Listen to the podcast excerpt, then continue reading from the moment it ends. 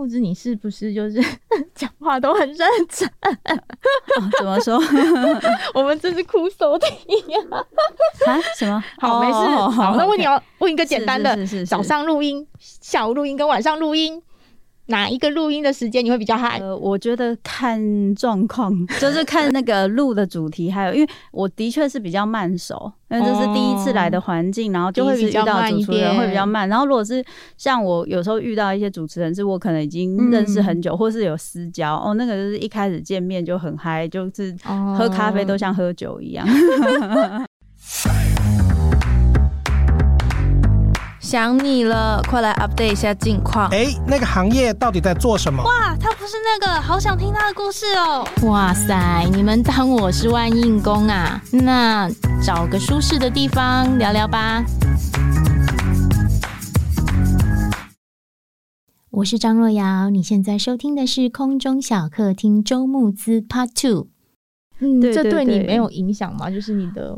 呃，我觉得，我觉得在呃婚姻关系中仍然是会担心的。不过，不过，我觉得我担心的比较多的，可能不一定是婚姻本身，而是在我自己本身。因为，呃，我爸爸他跟我妈妈其实是在年纪比较大，我年纪比较大的时候才离婚，但是他们分居很久了。就是他，就是我爸，就是一直跑路嘛。然后，然后，可是我爸是那种很有才华。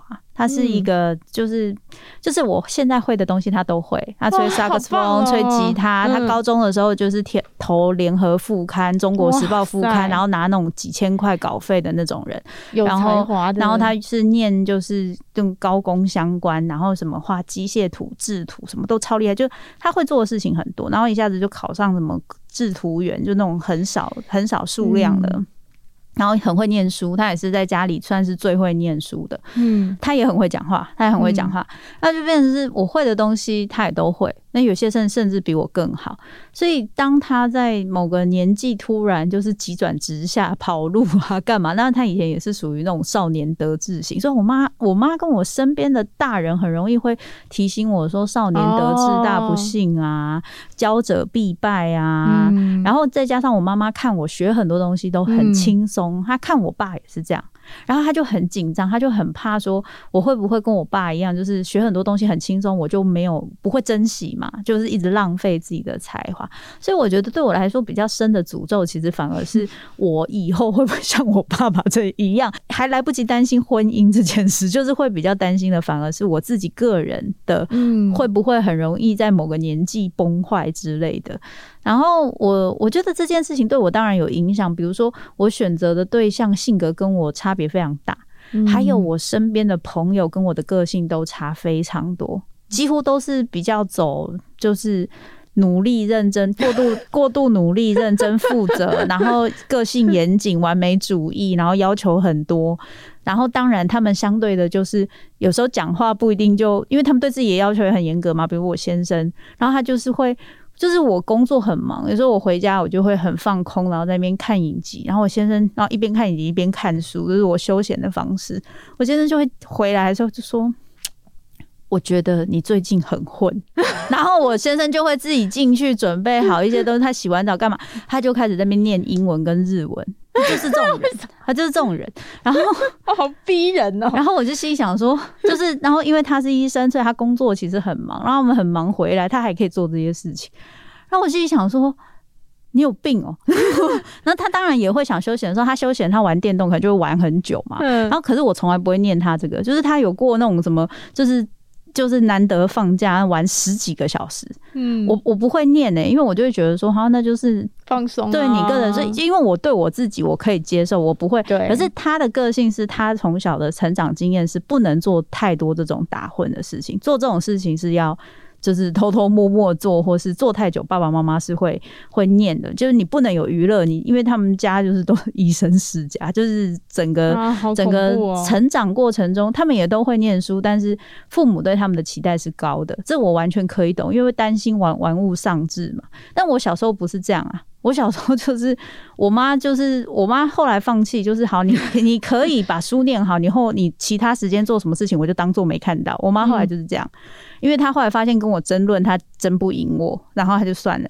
然后，所以我我觉得在这两个部分，后来我就会觉得说，呃，她的这个性格会带给我一些安全感，就是我不会担心我玩物丧志的太严重，就是我真的想要，就是有人来提醒我，我就不会玩的太夸张。可是我的个性对他来说也很放松，因为当他今天真的想要。就他就是属于念书、工作、努力工作，然后一玩也要玩到很夸张，十几个小时。究竟我想说，哇塞，你好，这打十几个小时电动我也做不到诶，那就是可以，还可以连打好几天。然后可是他就是这样，但我不会。太去干涉他这个部分，幸好我们没有小朋友，所以没有关系。如果我有小朋友，我一定很想把他杀死。因为我们有小朋友，所以我才会知道原来我不会玩啊。因为我从小到大其实没有什么玩的时间跟空间，因为我爸对我非常严格，连同学打电话到家里都不行。然后连，就是我也没有跟同学单独出去啊过。你你你没有觉得这样的人其实是一个很，很辛苦？你没有觉得很稀少吗？谁有谁以前国中、高中没有跟同学一起出去玩过？对对对，真的真的好辛苦哦，真的很不容易。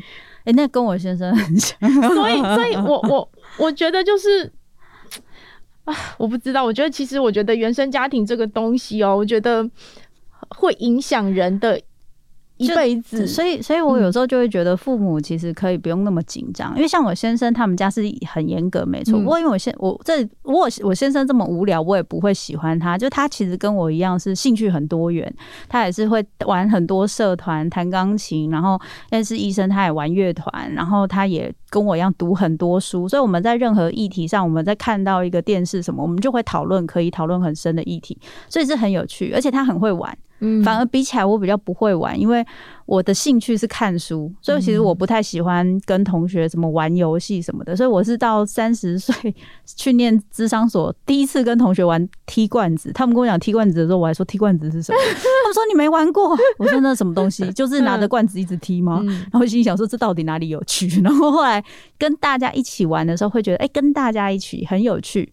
可是你说我有没有很喜欢这个？我还是比较喜欢看书，就是我我其实也是这样，所以所以我小朋友到后来就觉得我很无聊，然后我老我老公就跟我说：“你没有。”拔过草来吃吗？我说没，所以还不错。这这就是我们，就是我说为什么人生会自己找到出口。嗯、你看，互补对，而且你看你，你说你那时候有十几年在追寻你自己，嗯、你追寻的的那个过程一定既辛苦，但是你一定有做到什么，因为你挑了一个很适合你的对象，对你没有再挑一个就是让你也会很卡的对象，嗯、那代表你有人生有一些部分你有松松开了嘛，你才可以挑到一个比较适合你、比较会玩的对象。其实我不知道，我没有松开，可是你这样讲的。即是说，我可能做对了哪一个事情，一定的，你有为你自己做到一些事情，嗯、所以你挑选了一个就是让你后面的生活比较轻松的对象。对你跟他讲，你跟他讲说，你这样子跟跟以前我们家人一样很严格哦，他就越愿意调整。哎这是一个很大的弹性。我觉得我现在是甩手妈妈，那很好啊。所以就是啊，就是人生都是就是出来混都是要还，那你前面有还，你现在就过比较爽。对，对对对，好。我刚刚有提到你应该哦，就是说，呃，你你其实自己你在你应该里面有讲到说你有一些无法拒绝的困扰哦，那可不可以跟我们分享一下你怎么走上作家这条路，以及你在那个二零一七、二零一八那个时候怎么是超载又慢慢取得平衡的？走上作家这条路，就是因为那时候我有在写粉砖，然后因为前面有讲到行动心理师，其实我现在应该不算了，因为我有开跟朋友一起合开一个智商所。不过在早期，就是行动心理师就有点像是跑单帮这样，到处去接案，嗯、到处去，所以叫行动嘛，就没有一个隶属一个专属的单位，就我们有。挂证在一个地方，但是实际上工作是到处找的。然后那个时候，就是我就开始想，就是经营一些心理卫生推广这个部分的工作。同样，所以我在呃闲暇之余，我就开始写粉砖。然后呃，有几个出版社看到我写的东西，就来找我。是同时间，就是宝平跟商周都是在那个时候一起来找我的。然后，所以那时候就前后就是出了宝平的书跟商周的书这样子。然后，所以其实开始就是这么开始的。那后来出了情绪勒索之后，开始各方邀约很多。那我本来以为我是一个还蛮会拒绝别人的人，但是邀约太多的时候，其实我会很习惯下意识的要努力去，就是满足别人的需求。特别是就是别人如果一直跟我说他很需要我，他很需要我，而且如果很想邀到我的，他不会一次你拒绝就算了，他会一直想要。然后我我的确那时候就会硬塞，我我会没有考虑到自己的工作负荷量，因为行动心理师那个时候我是行动心理师，我还没有隶属哪一个职场所。行动心理师的缺点就是你的工作就是你自己接嘛，你是你自己的老板，所以你有时候会不是像上班一样，你知道有八个小时上班时间，你下班了就是休息了。你当然很现在已经很多人上班不是八个小时，对。可是我的意思是你有一个。在在公司工作的时间，但所以有些人说回家要看 LINE 很累啊。可是像我们几乎就是你都是在工作的状态哦，压力好大。所以连包含平常你要回信那些都是都是压力。然后对我来说压力最大是人家跟我要时间，我没办法给。然后或者是我一定要给，可是我已经没有快要不行了。所以我记得我那个时候真的很。很很累，就是我常常会一天工作十几个小时，然后一整天可能只有吃一颗蛋跟一个优酪乳之类，然后也没瘦，是吃不下还是心理压力太大？没时间，没时间，没时间到这个程度。然后，然后所以，所以就是在这个情况之下，我就印象很深刻，就是有一次我在十点多从捷运站出来要走回家的路上，我觉得好累，好累，好累。然后我那时候就走，因为那一年那一年真的蛮夸张的。我接了我我自己有自己的咨商工作嘛，然后我还接了六百个多个小时的课程跟演讲，也是报税的时候才知道六百多个小时。然后有很多是没有钱的，所以没有在上面，所以没有钱的还没有算在上面。然后我心里想说，哇塞，我那时候真的是。然后我记得我那时候就出来捷运站，我就在路上开始一直哭。我就在一直哭，我就心里想说，我怎么那么惨啊？我当初想来念智商，就是想要有自己的生活，好好的做自己想要做的事情。结果我搞到最后，我怎么把自己变成这个样子？然后我觉得这是我性格的好处，这也是念智商的好处，就是我那时候哭的时候，我就。比较不是掉进自怨自艾的状态，不是自责。我那时候就是跟自己说，所以你现在要感受这个痛苦，好好感受。你就要记得，你记得下次你要答应的时候，你就就想起这个痛苦。你如果答应别人，痛苦的就是你。所以从那个时候开始，我才开始慢慢在学，就是。当然那时候身体也有出一些状况，然后身体出状况对我来说，我觉得反而又是一个 很好的给自己的理由，就是没办法身体出状况，连医生都跟我说你这样子不行，所以我就干脆把工作砍半。像我现在这次出书，其实也是忙起来也是很多，就是工作量也是很大，所以我后来就决定一件事情，就不管啦，在我还没有开始排工作之前，先把那一个月的。的，例如说一半个月，整个都把时间乔出来，这边就是都不能排。然后后来就开始学习这种方式，就是把它乔出来，这边就是假装它都排满了。然后另外要请一些帮手，比如说我的助助理，我的他们他们真的很专业，然后我就拜托他们，就说提醒我，就是不能再排了。然后他们就说：“老师，你的休假我已经看好了，我不会把你排工作。”就那那个如果有来，我们就会说那个时间不行。我说：“好好好，就是找很多人帮忙，一起让我可以。”把自己照顾照顾的比较好。你现在会懂得拒绝了吗？我觉得比以前好，比以前好，嗯、但是有时候也不容易，因为有的时候就是你你认识的人会比较多，然后你会不好意思。嗯、然后我有时候甚至拒绝的时候，有些有些单位他们其实不是那么，他可能以为你一定会答应，他甚至会跟你说啊，我已经排下去了。啊、然后我。我我的个性就是他他说他排下去什么他已经报告长长官这种的，然后我的助理就会说他很雷啊，那这样子那我们又没答应他，他怎么可以这样？然后可是我就会要拒绝的时候，我就会再想一下说，这样他会不会很难做人？然后我助理就会在旁边说，老师你冷静一点哦，就是就是会有一些其他人会帮忙我，让我可以让自己的。生活比较平衡，而且当我一直在做 output 的时候，其实是痛苦的，因为你没有太多进来的东西，对，所以对对，对所以需要花时间。像我现在，其实六月我很忙嘛，我也在上两个训练课程，被训练就是在上我自己的智商的专业课程跟督导的专业课程，嗯、所以对我来说，这个这个。进来的东西，然后还有我很习惯，就是一直都会有读书的习惯，所以这些东西对我都是蛮重要。身为女性的智商心理智商师哦，你有没有被你像你他们都说你应该这里面一书中你提到的一些约定成熟的你应该束缚吗？女性我觉得一定会有，比如说你可能会有一些希望自己展现出来的样子，或是呃说话的方式，然后还有心理咨商师的这个工作本身，偶包就很重啊。就是我在当乐团主唱的时候，跟我在当心理咨商师的时候，那个表现出来的样子绝对是完全不同的。我有我有去点去听你的就是比如说像刚刚我们在外面拍照，你们就会发现我拍照很僵嘛。我就是很怕心理咨商师拍照就是要笑起来很温暖的样子，就是看起来一定要比较亲切一点，没关系。对，但是乐团不用，乐团就是表现出那种一脸就是很得，就是那种就是拽拽的那个样子，那个随便拍，那个我真的一一次、OK、我有看你那个拍 音乐杂志的那种照片，我那个拍那个东西轻松的很，那个真的我都拍超快，就是他们都是几乎是一次 OK。然后就很少，就是就是要拍那种很酷、很做作的那种，我就很行。可是那种要笑啊、要什么的那个东西，其实不是我那么擅长的部分。哦、那心理咨商师也会有一些，就是大家的期待，跟你想要在大家面前展现的样子，所以这些东西它或多或少都会影响你。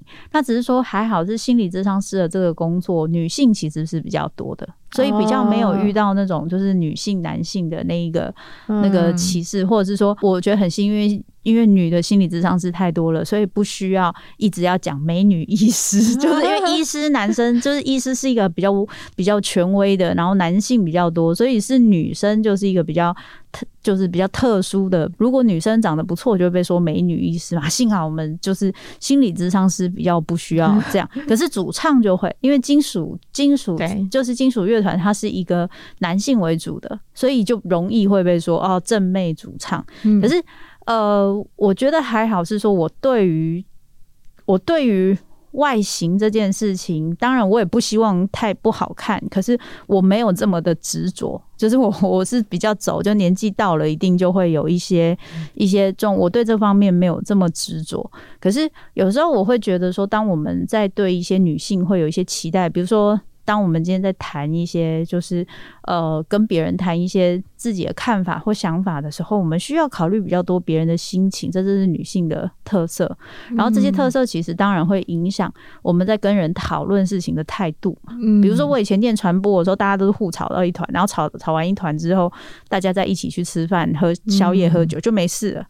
但是心理智商界，或是现在在跟哦，我觉得就比较难，好难相处。这样感觉起来会很，如果吵架怎么办？我刚开始去念心理智商的时候，真的好不习惯。嗯，就是我我们以前念传播，老师话还没讲完，我们就有意见了。对，然后一天到晚都跟老师对啊，老师，我觉得你这样讲不对。就是我们的态度唯一有礼貌，就是只讲老师这两个字。老师，我觉得你这样。那有些同学是甚至直接叫英文名字这种的，也是有。或是有些老师他会特，就是说你不用特别叫我老师，叫我名字就好。然后大家就是直接，我觉得你这样讲不对。然后我念的又是就是特别是广电所是比较多意识形态的东西，所以那个对。对吵或意见，就比如说老师说哦，我觉得这个东西可能会影响你什么？我说说我个人觉得没有诶、老师，老师就说我觉得一定有影响你。我就说老师，我真的没有觉得。然后就是就至少最最平和的也会有这种对话，然后都是小班制嘛，因为你以前是念，你就知道都是小班制，然后大家就就是，但是感情还是很好。可是我去念心理咨商的时候，大家不是走，就是心理咨商它比较是教育体系。出来的，所以呃，训练本身还是比较是老师对同学的上对下的部分，所以同学就是很乖的，就是大家可能会有想法，可是不一定会提。所以那个时候我印象很深刻，老师讲完一小段，然后问大家说有没有意见的时候，全班没有人讲话。嗯，我心里想说，我好多问题哦。大家都没有问题吗？我差他那么多吗？大家怎么都这么冰雪聪明，全部都知道老师在讲什么？我有很多想法跟感受，或者是看法跟老师是不太一样，或是想询问老师讲的那个东西是什么意思的时候，那时候刚开始去的时候，就真的觉得文化上的确有点不太习惯。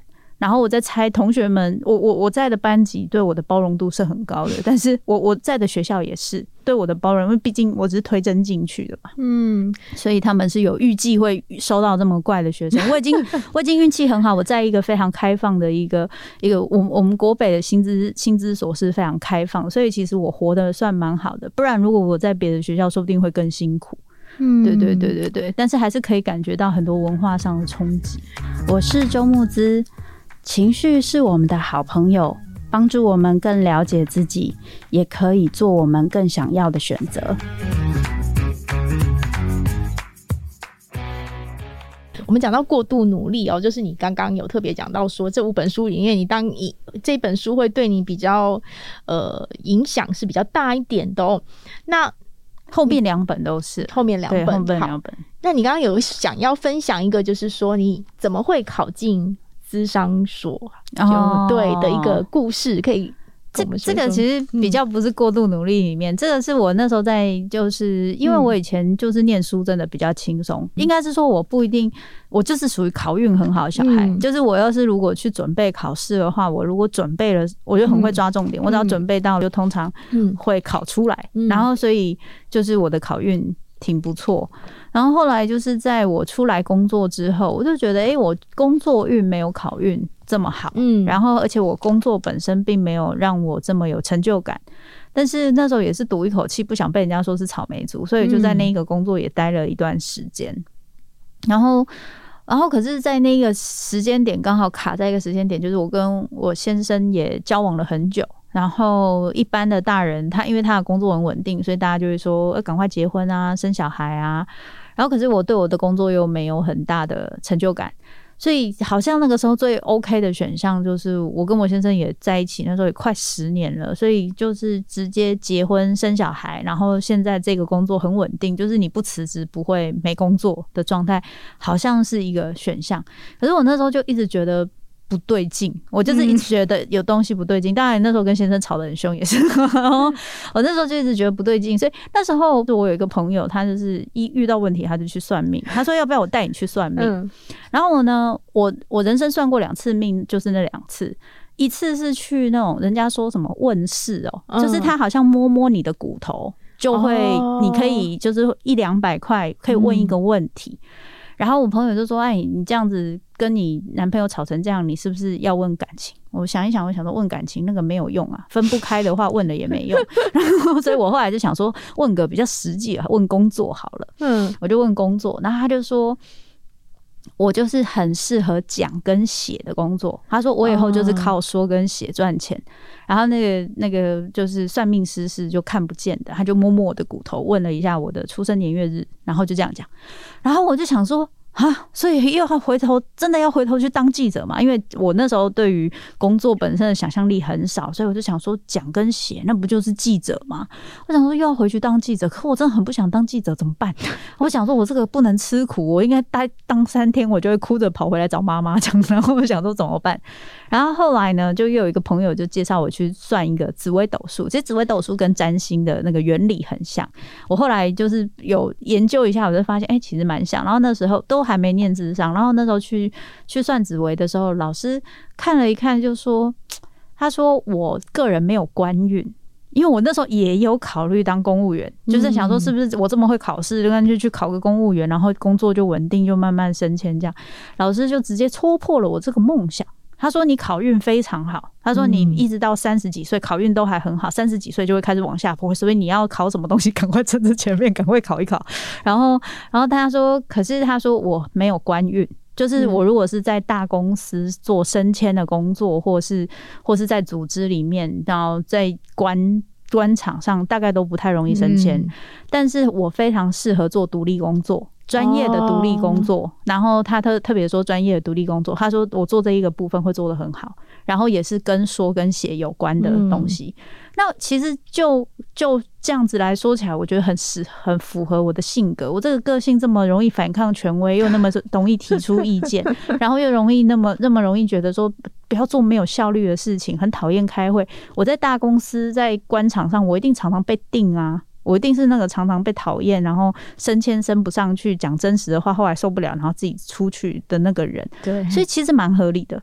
所以我后来才慢慢在思考说，那除了记者之外，还有什么专业的工作？而我自己那时候在职场上也一直在想，我想要做专业的工作，因为可控性比较强。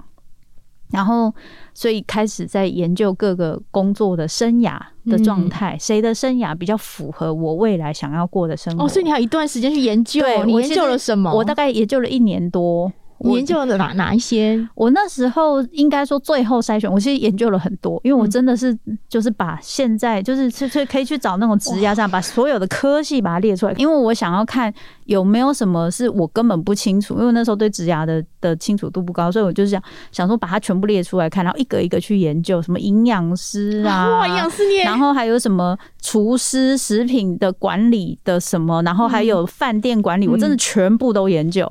然后我全部研究完之后，我后来看一看，可能比较适合我的，最后我就是剩下两个，真的还最后还是剩下两个，就是以我的兴趣度跟工作的意义度，就还是剩下律师跟心理师。嗯，但是心理师有分临床跟咨商啦。然后那时候就是慢慢，然后我就是去这次聪明了，就是打电话问人家后面人家工作的状态怎么样，就是。律师同学，律师同学那时候很好找，可是心理师同学还真难找。那时候 PTT 还很盛行，我是 PTT 去问有没有学长姐可以让我问一下，然后你们工作心态，然后是用这个方式慢慢筛选出好，我以后想做咨商的心理师，因为工作的环境好像比较好，呃，进可攻退可守，然后我再去找我想去的学校，他的必修课开的书单，我念不念得下去，然后我就买都买前三本回来读。其实你很有规划，你很有逻辑的。对吗？所以这就是我说的，你在以前你曾经做错决定这件事情完全没有关系。可是爸爸妈妈，你要让小孩习惯做决定。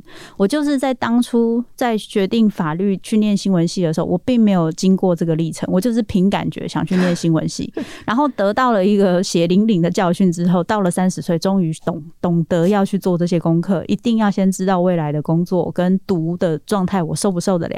所以我那个时候才会。做这么多功课，花了一年多，确定我真的要去念智商，然后我才转行。对对对，那转行因为后面考试的过程的确就比较顺利一点，所以就就转行。所以其实那个紫微斗数的那算那一次有影有算是有一个影响你蛮大咯。我觉得应该是这么想。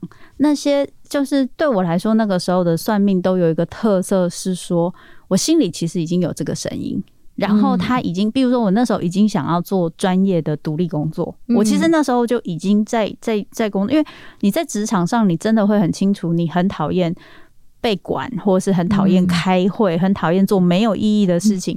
那这时候独立工作就很重要嘛。对。那可是独立工作你会容易被替代嘛？嗯，就是你。竞争上你压力会比较大，如果你的工作很进入门槛低，所以专业的独立工作会让你前面虽然比较辛苦，但你后面的被替代性低嘛，就是考虑到生存的必要性。所以那时候其实我原本就已经有这个打算，所以那时候在听到紫薇，我觉得比较像是这个那个算命那两个算命老师有点像是推我一把，就是。嗯对啦，你现在这个工作就在大公司里面啊，不适合你啊，你继续这样混下去，也就是这个位置了。应该是说，当你开始有一点点心里的声音，然后你还不确定的时候，刚好有一个人给你一个肯定的声音。对对对，其实这跟我去买了一本书，看到里面讲，哎呀，好有道理，所以我现在应该要要要踏出我的舒适圈，其实是一样的事情。所以其实重点还是在于我们心里的，因为我一定是有怀疑，有有一些考虑，我才会去算命嘛。所以这件事情是很重要的。然后像现在我就不会想要去算，因为大部分的选择权我可以更清楚我自己要做什么。我我对我自己想要的东西越清楚，然后越知道自己选择的习惯，你就比较不会那么需要就是外在的。如果你需要的话，多半就是希望能够多一点祝福，希望多一点点有人可以告诉你说这样走没问题的。就是你想要这些，我跟你讲一个 有有趣的，就是我跟我老公会合，是因为哦，他说，因为我那个时候在某某报，现在是刚刚前阵子收掉的那个报纸里面认识的。Uh, 那我在我的座位上放了一个心经，因为我觉得，因为我觉得我要忍，就是要静心，uh, 因为那个环境很嘈杂。然后他呢，就是一个很喜欢体验神秘事物的人，然后我刚好敏感体质。Uh, 我的那个敏感是我感觉得到、看得到什么的，嗯嗯嗯、所以我为什么会之前去摸了那么多东西，其实也是这样。然后你刚刚说你算过两次经验，我也想跟你讲说，因为为为了陪他去体验，嗯、我算过所有的，哦、真的、哦你，你能想象的，你你能想象的。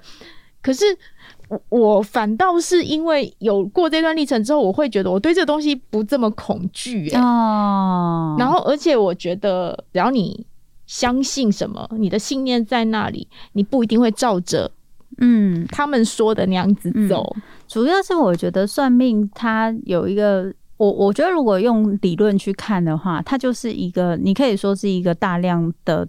质化研究的统计学，那如果是这样子的话，它是看你的性格嘛，因为它命盘其实就是你的性格，所以你如果是这个性格，你做这个选择很容易会得到这个结果，哎、哦，蛮、欸、合理的，蛮合理的、嗯。可是那就代表你有其他的选择权啊，因为你性格是这样，你有可能可以调整。嗯、你调整之后，你的那个驱力，比如说他在看你小时候的一些经验。那就跟我们现在看创伤一样，案例就是你们就是家里很穷什么的，然后你之后就会怎么样怎么样，所以你选择就会做这样，所以了解心理学很有帮助啊，因为你就会了解到算命的那些东西，它有时候是个辅助，就是让你知道你的性格跟你带来的那一些东西，好，就是比较神秘的讲说你的你的那些能量、那些业力是什么，可是这些东西你知道之后，你有机会选择吧。你不是只有按照命运去做的这个可能，你下次可不可以写一本这样子，破除一下迷障，让大家不要这么每次都是看这个东西。所以，所以其实我觉得算命本身没有什么问题。嗯、那同样一个命盘，每个老师讲的不一样，也很合理。因为每个老师他的人生经验会让他理解说，这有这样创伤的人很容易怎么做选择嘛，所以他的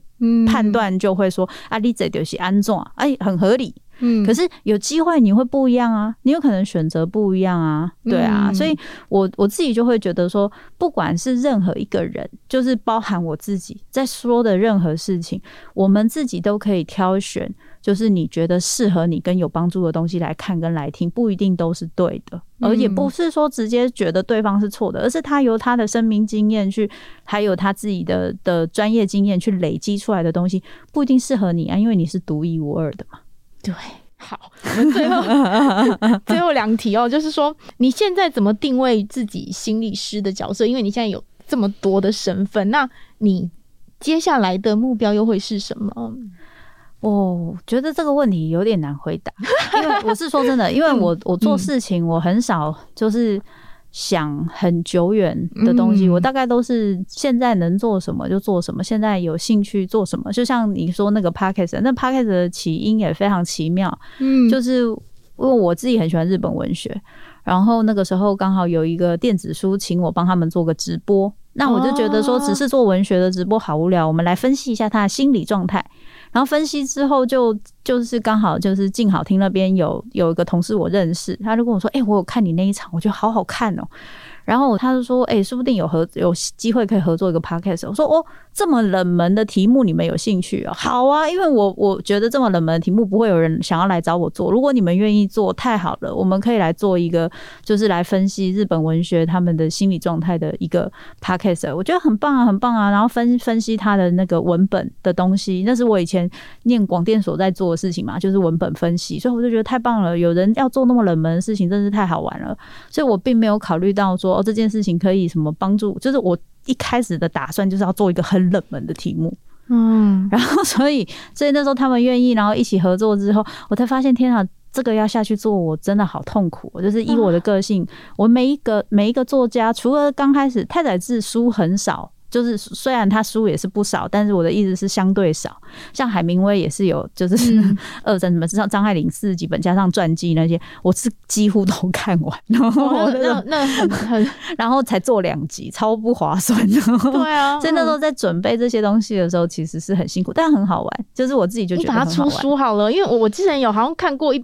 一种类似，它是用童话来去分析心理学，哦、对，对，对，对，对，这种书我觉得好看，会比那种教科书的那个。对啊，对，就是如果如果真的要出书，就我的个性的话，我还要再准备的更充 更充分，因为包含像修复创伤，我前面也是看了二三十本我才开始写，所以我的出版社等我、嗯、等了多等我一个月，就是就想说这家伙还不开始写，对，所以。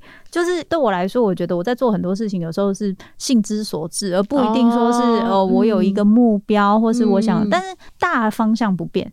我的大方向就是，我想要让大家知道，什么东西都可以跟心理学有关。就像刚刚讲的，算命也可以跟心理学有关。嗯，然后就是文学也可以跟心理学有关，所有的东西都可以跟心理学有关。所以，我们今天要认识心理学这个东西，它不是一个这么奥秘或这么困难的。你日常生活的所有事情都可以跟心理学有关。你只要多懂一点点心理学，诶，你人生就会不一样。我一直都想要做这件事情，然后做的事情刚好也都跟这个有关。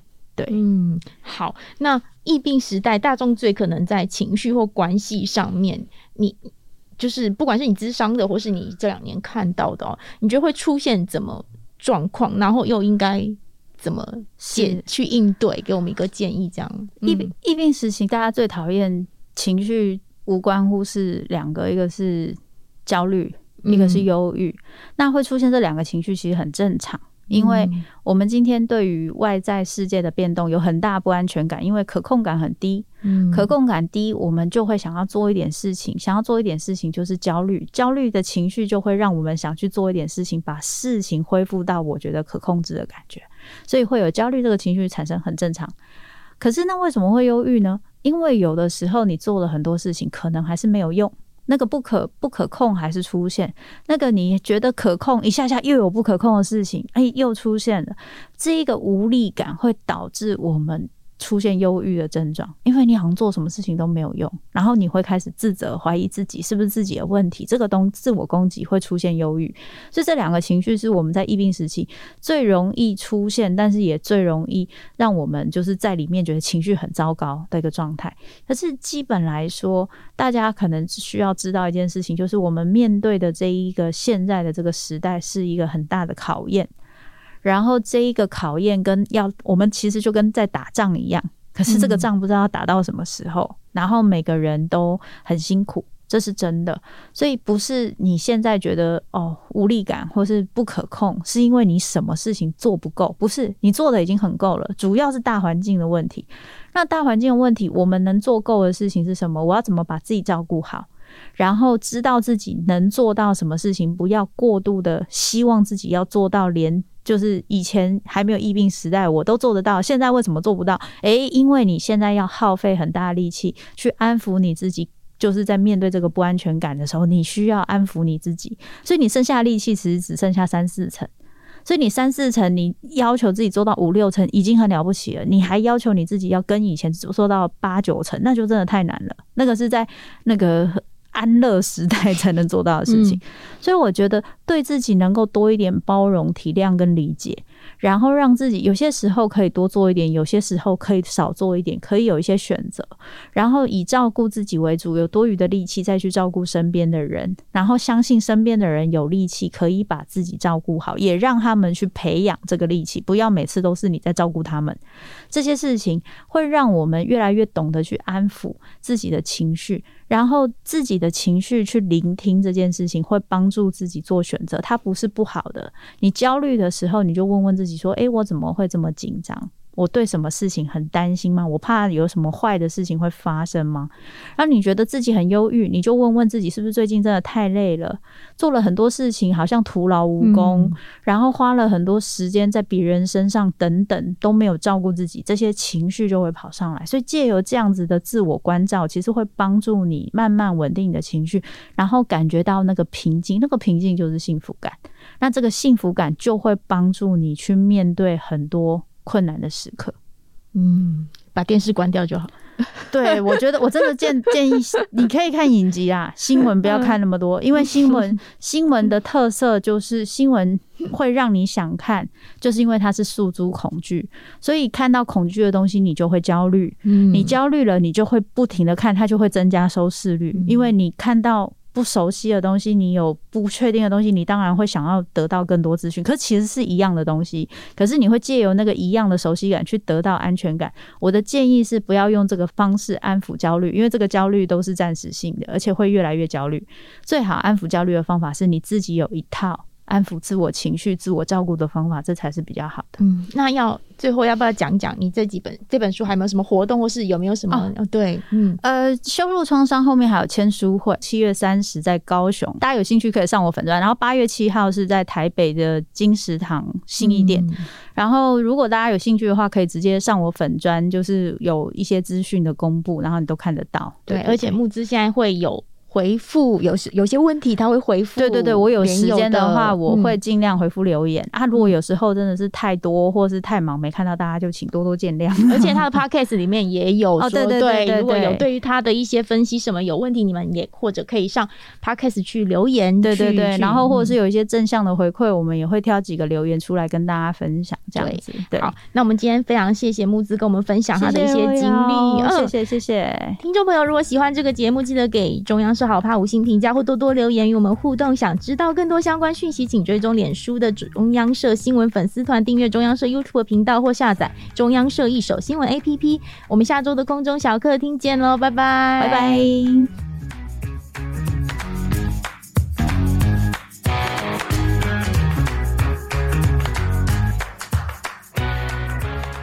成为智商师后，哈，你遇到什么状况还是会忍不住拍桌？遇到什么状况？上一次因为刚好也是有聊到一些脉络啦，嗯、那。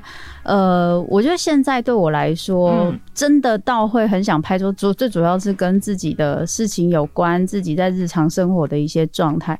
不过，因为当我在写一些就是关于这些社会议题的事情的时候，还是会有一些人他们的看法跟就是，比如说他像我那天就看到一一个留言写说，哎呦，这种伤害就是一天到晚在发生呐、啊，所以哦、嗯、是应该要自己学会转念呐。像这种瞬间，我就会很想要拍桌，但。但是我觉得现在就是呃，经过这么长时间，二零一七到现在也是有一点点进步哦。所以我现在看到的时候，我会先深吸一口气，啊。先深呼吸，然后深呼吸之后就回说：“嗯，我觉得我可以懂你说那个转念是很重要。不过，我认为如果今天这个社会不再需要，就是不再需要用这种说话方式，然后不再会去伤害别人，可以好好讲话，不再那我们就不需要让被害者去转念，而是整个社会可以转念变成好好说话的环境，这不是更好的转念吗？”回完之后就觉得啊，真是痛快。就是我，我觉得现在跟以前比，以前有时候在遇到一些别人，哦，我觉得有时候倒也不一定别人一定要质疑你，有些挑战是因为他们自己一直以来都是用这样子的生存模式，所以他看到一个跟他不一样的一个一个一个。理由一个一个理论的时候，某方面会觉得说，可是我这样子，你现在就是讲说我我这样不对吗？所以他要来质疑你，嗯、可是那个质疑不见得是针对你本人，嗯、而是那是对自己的一些生存模式的一些重新的一些再询问。所以后来我发现，我自己其实会主动去做这种这种厘清跟回应。那有些人是你跟他这样厘清回应，他会觉得被打脸，他就不爽了，嗯、但是他可能会继续骂下去。但是如果你讲的很有道理，他就不讲话就结束了这个回合，嗯、也是一个方式。可是另外有一种是你跟他说明了之后，他觉得你说的很有道理，他就突然变铁粉，你知道吗？他就突然、哦、突然觉得哇，你讲的好有道理哦！嗯、我觉得你说的，而且我觉得会惊艳到一个就是哦，原来我们意见不同，我们是可以好好讲话的，嗯、是不用一定要我搞你二楼对我把你压到最底，嗯、然后互相谩骂，而是我们真的可以好好的去沟通，去讨论。彼此的想法的不同。的时候，我觉得有些人其实很多年轻人现在对这样子的观念是很能接受的，所以有有很多人是他提出一个质疑，你跟他好好回答之后，诶，他反而反应就还不错，然后反而是有的时候会遇到那种就是觉得自己是很权威的，他就是要把你教到懂、教到会这种，这种有时候我有时候也不一定会去回答，这种我就是看一看，有时候就是算了，就算了。